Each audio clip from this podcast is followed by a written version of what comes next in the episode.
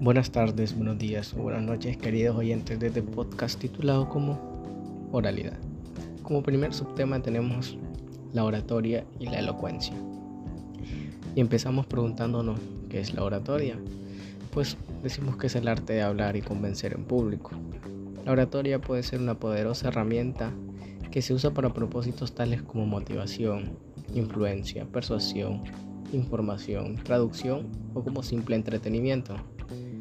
Como elocuencia, entendemos que es la capacidad de expresar en público de forma elegante y persuasiva.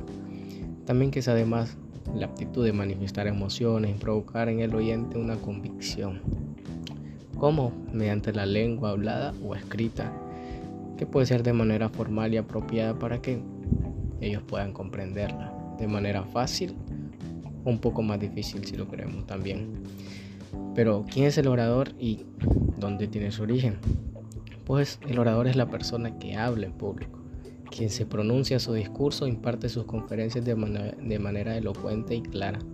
Tiene su origen en el latín, que procede de orator, que es fruto de la suma de dos verbos como son orare, que es hablar en público, y dor, que se usa para indicar el agente. Entonces, en general, es aquella persona que habla frente al público.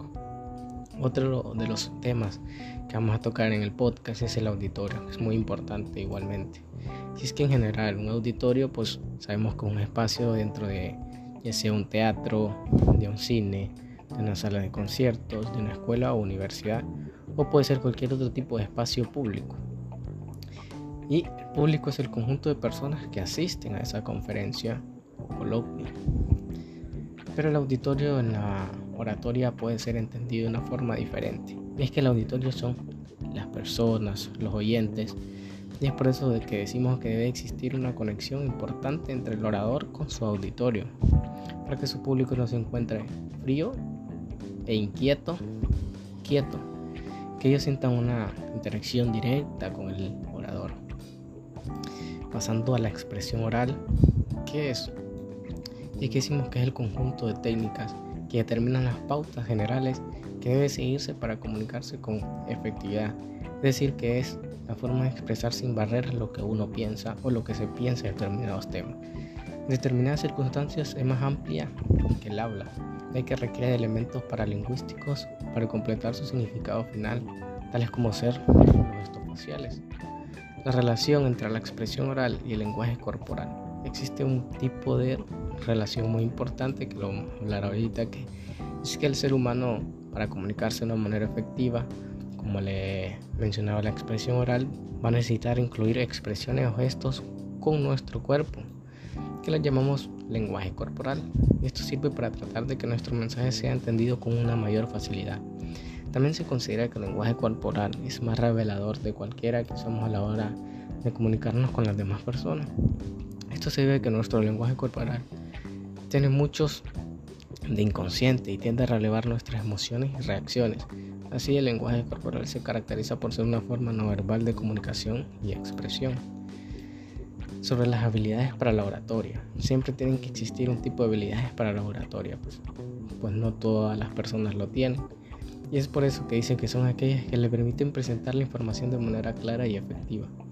Es una habilidad clave para transmitir un mensaje u opinión. Hoy en día se requiere esta clase de habilidades en casi todos los campos en que nos desempeñamos. Algunas de estas habilidades son, pueden ser volumen y tono de voz. O sea, se tiene que considerar que durante la charla tiene que hablar de diferentes cambios o tonos en la voz. Esto para que la audiencia no se aburra ni se duerma durante su charla. También tiene que existir una velocidad en el habla.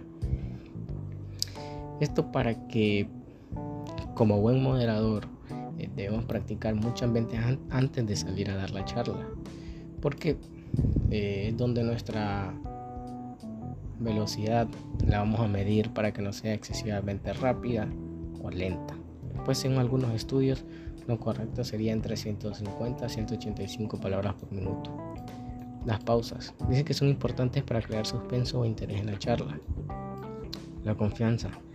Ante todo esto es lo más importante, porque parecer ansioso puede causar que nos cerremos a la, a la hora de hablar o que nos creemos una una o más inseguridades y esto nos desconectará con nuestro público. La elocuencia en el desarrollo de casos prácticos. Esta es la parte final y una de las partes más importantes para los que van a ejercer esta profesión. Y es que un, caso práctico puede ser cuando nosotros como abogados buscamos convencer al juez, la misma contraparte o al público que está en el juicio.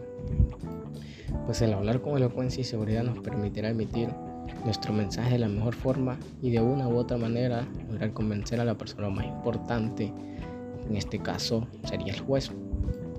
La elocuencia del abogado debe ser más serena y tranquila que la de cualquier otro orador. Bueno, esto ha sido todo de este podcast. Que se pasen un muy buen día y un placer que hayan escuchado este tema sobre la oralidad y su importancia para nosotros como abogados.